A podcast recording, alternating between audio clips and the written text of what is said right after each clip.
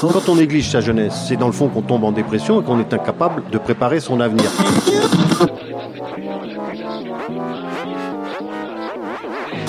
Ça ne veut plus rien dire, lycéens. C'est des merdeux, des cons.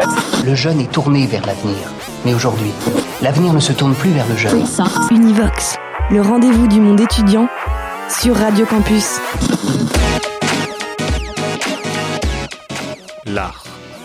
Selon le dictionnaire Larousse, qui donne plusieurs définitions du terme, l'art est la création d'objets ou de mise en scène spécifiques destinés à produire chez l'homme un état particulier de sensibilité, plus ou moins lié au plaisir esthétique. C'est une définition bien entendu académique qui omet une dimension importante de l'art, à plus forte raison de l'art tel qu'il est perçu aujourd'hui.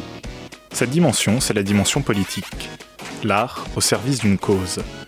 Depuis longtemps, les œuvres artistiques sont mises au service de causes diverses et variées. On peut prendre l'exemple du tableau Guernica de Pablo Picasso, véritable pamphlet antimilitariste et antitotalitaire. Tout comme celui du triomphe de la volonté de Leni Riefenstahl, film de propagande nazie par excellence. Aujourd'hui, l'art se diffuse de plus en plus facilement, et de nombreux artistes, via des médias très différents, s'emparent de sujets politiques et plus spécifiquement des discriminations et de la justice sociale.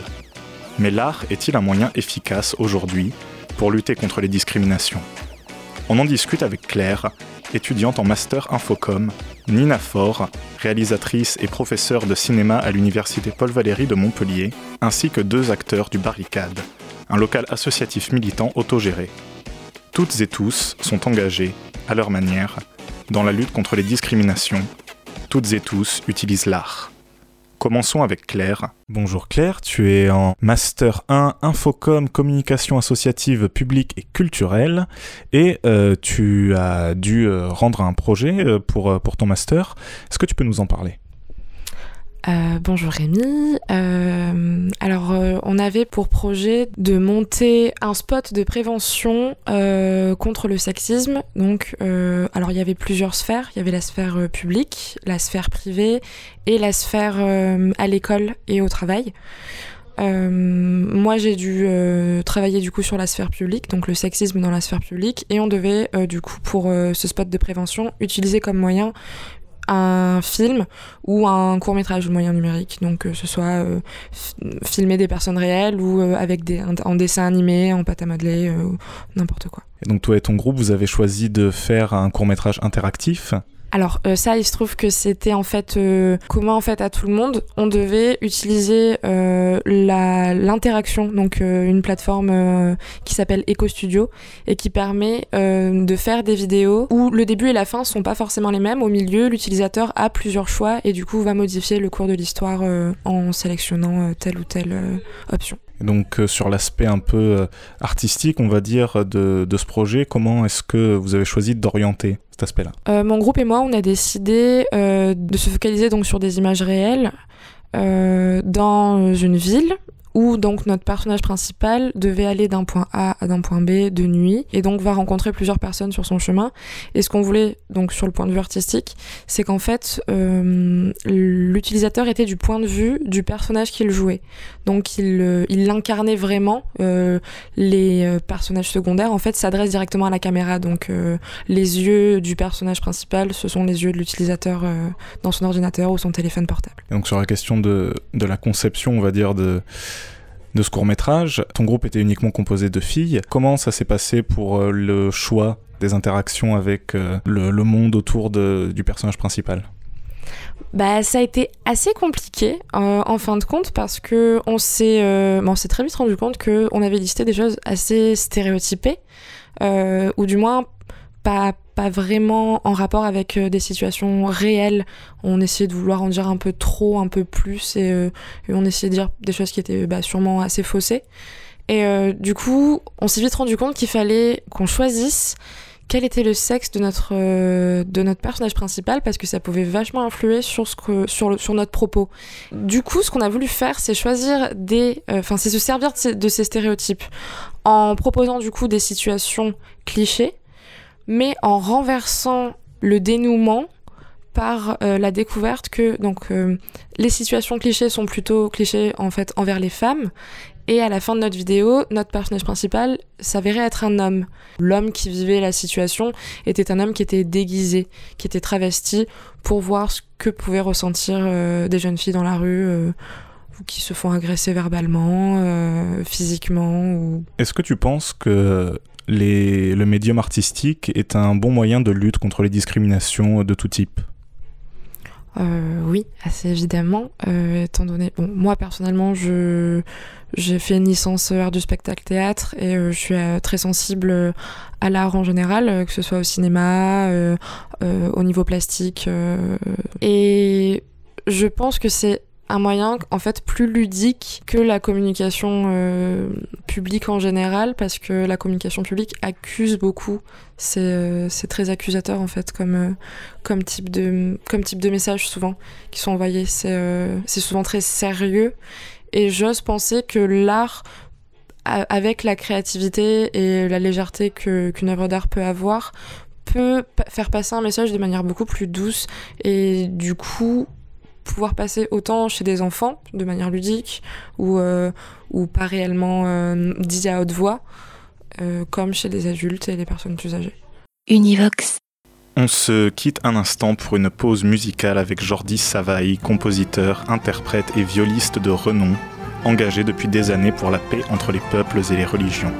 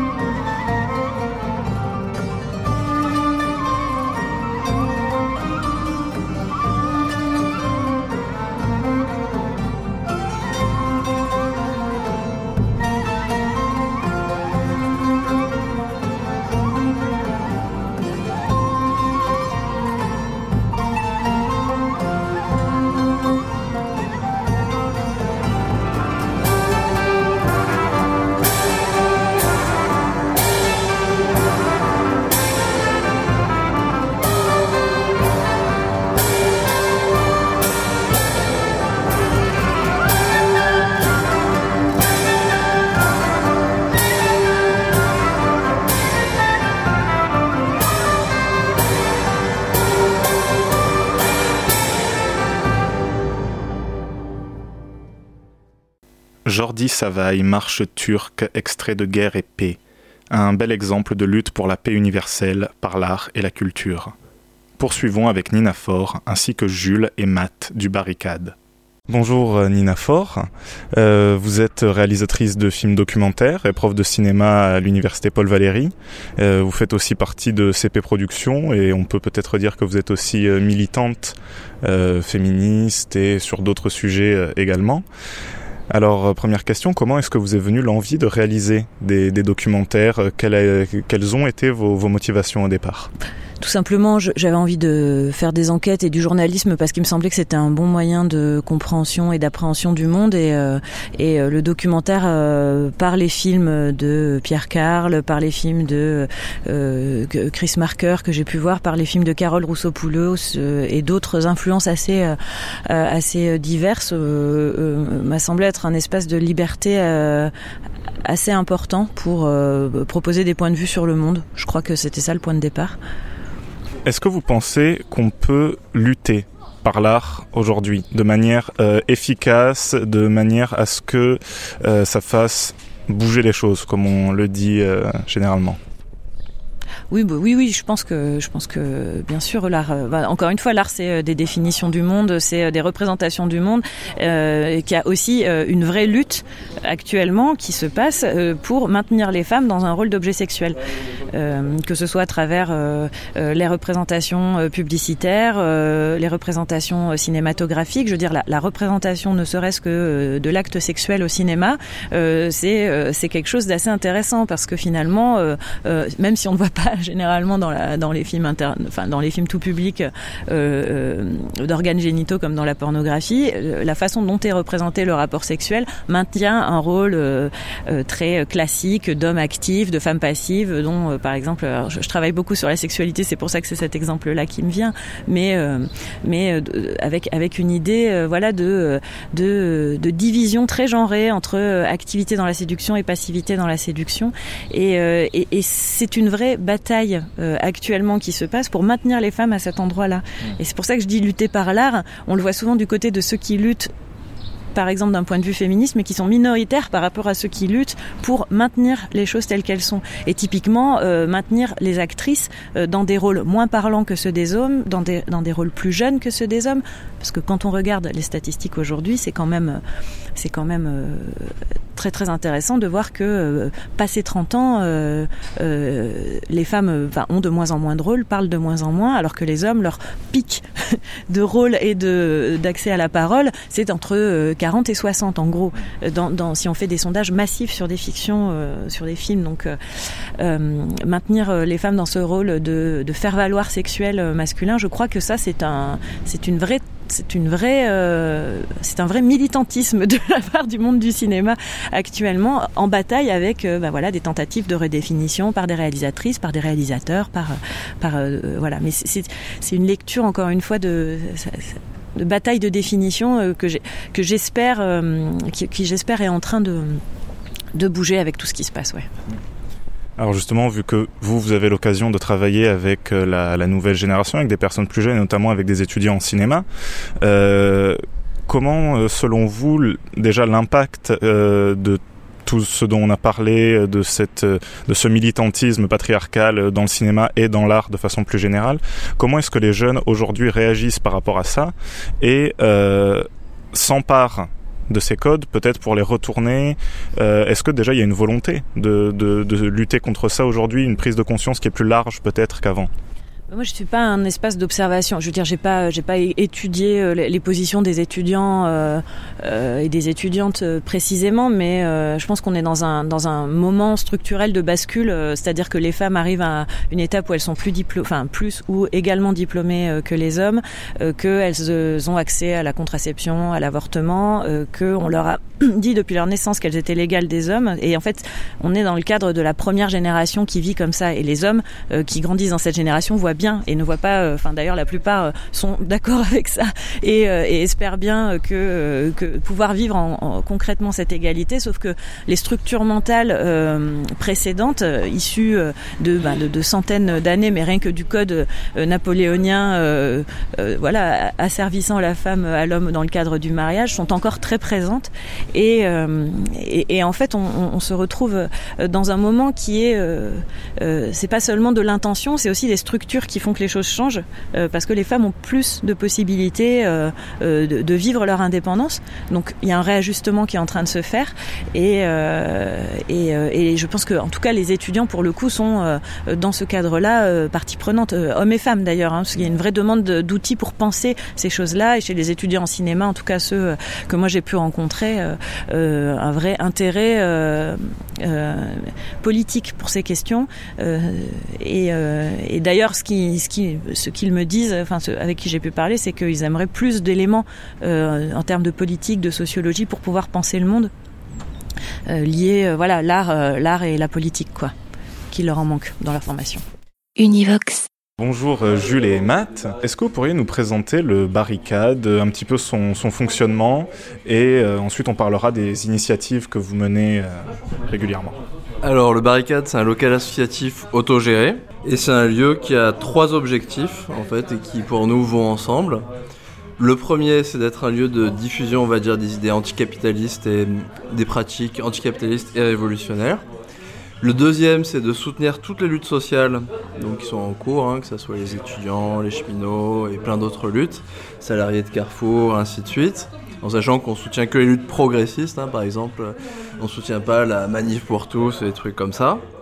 Et après, euh, on pense aussi qu'on est une société où malheureusement la culture, le lien social, c'est de plus en plus marchand. Même la rue, t'es obligé es obligé de tracer. Euh, tu vois, t'as plus d'espace pour, euh, pour te caler de manière gratuite. Et nous, notre idée, c'est d'offrir un lieu où tu peux avoir du lien social, d'associabilité, mais de manière non marchande et gratuite. Et il euh, bah, y a plein d'activités qui rentrent là-dedans. Et on pense que les trois dimensions, en fait, c'est pas des choses séparées, c'est des choses qui s'articulent et qui ont les unes avec les autres. Voilà. Alors justement, du coup, est-ce que euh, on peut dire que l'art et la, culture euh, sont nécessairement politiques ou politisés Oui et non, dans le sens où il euh, y a plein de gens qui disent l'art n'est pas directement politique, c'est-à-dire que toutes les tentatives qui ont été faites au cours du 19e, 20e siècle d'avoir un art officiel, un art du régime, que ce soit par exemple David qui était le peintre de Napoléon, que ça soit pendant la révolution russe et après la révolution russe, les euh, l'art de régime en général c'est quelque chose d'assez dégueulasse et c'est la mise au pas de, de l'art et de la censure, enfin c'est la censure, la mise au pas de l'art, de la créativité, euh, les courants on va dire qui sont pas enfin considérés comme euh, non corrects, ils sont censurés.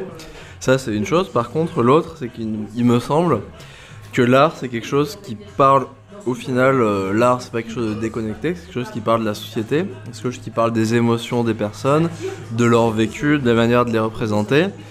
Et très souvent, bah, les vécus des personnes, leur insertion à la société, leur rapport à l'injustice, quand ils voient une injustice, quelque chose de dégueulasse, l'art, c'est aussi une manière de l'exprimer.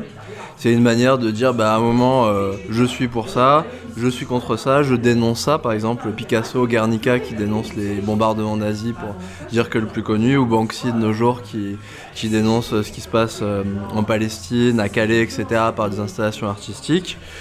Euh, et moi, il me semble que l'art, quand même l'art ne doit pas être politique dans le sens où il doit obéir aux politiques, l'art, il a une dimension politique dans le sens où il parle de la société, il parle des choix de société.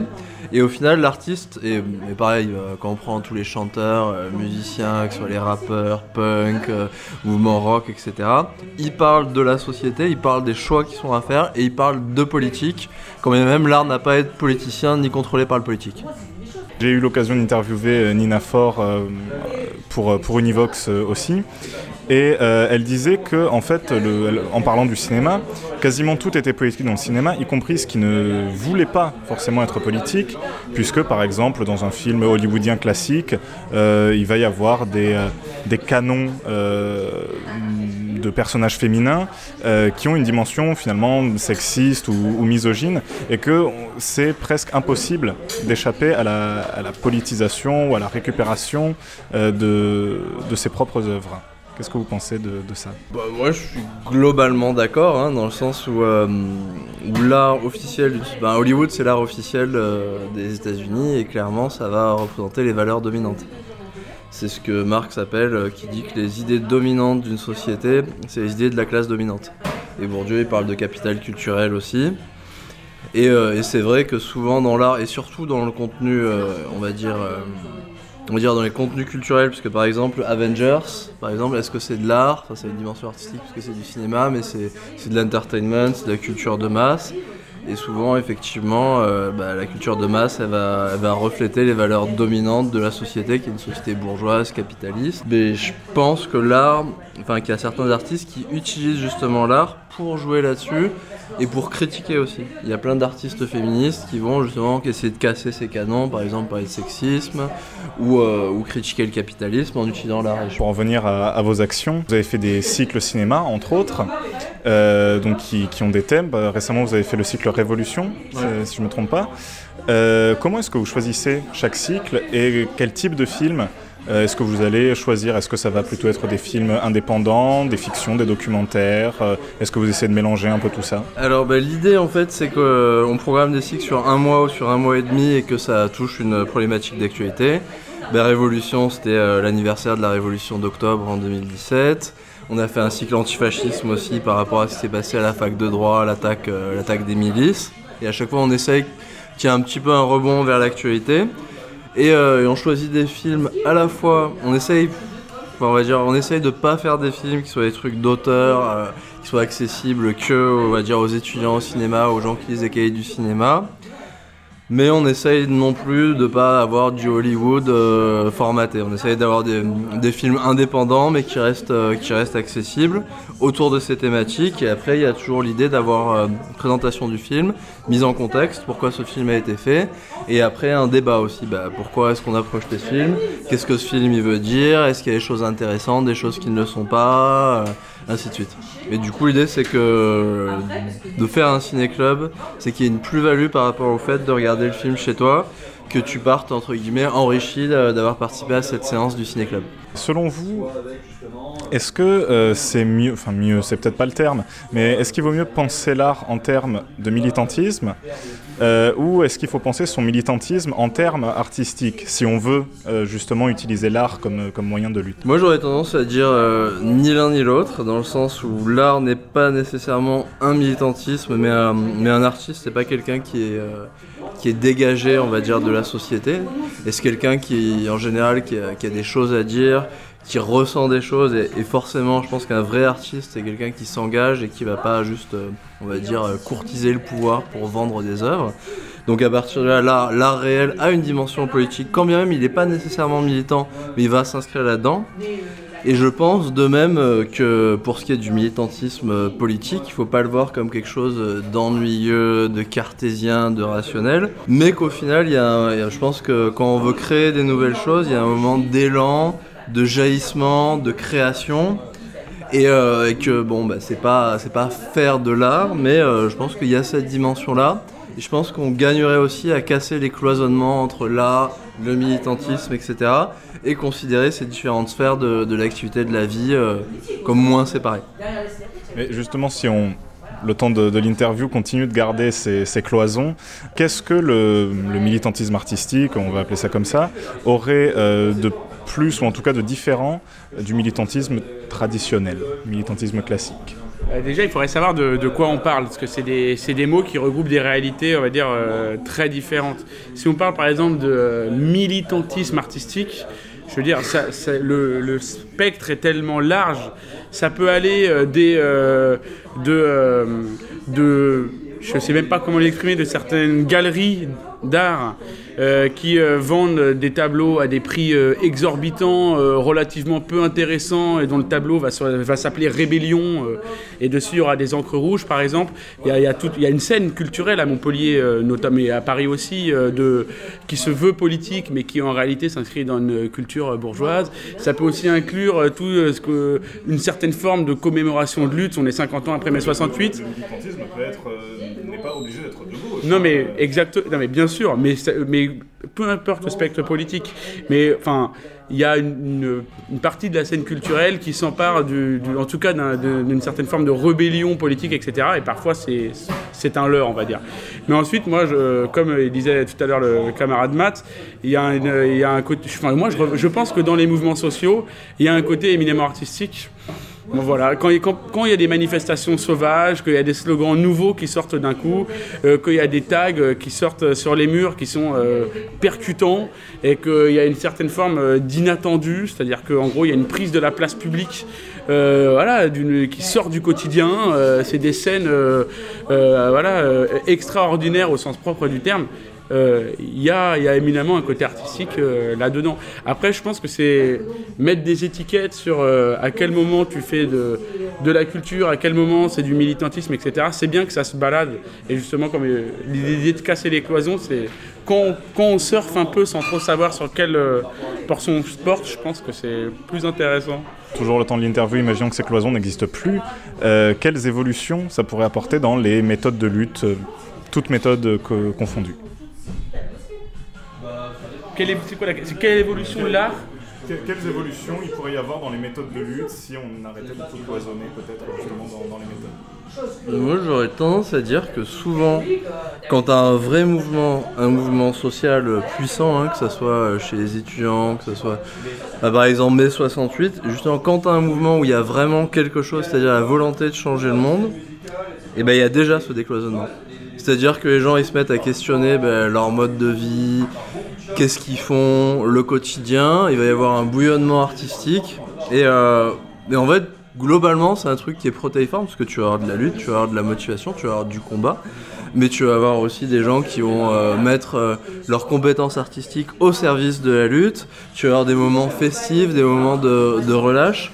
Et je pense que ce qui caractérise un vrai mouvement social, au-delà de, on va dire, du, truc, on livre des tracts, on fait une manif, on rentre chez nous, mais quand il se passe réellement quelque chose, il y a ce bouillonnement et ce décloisonnement qui se passe. C'est-à-dire que c'est déjà le cas.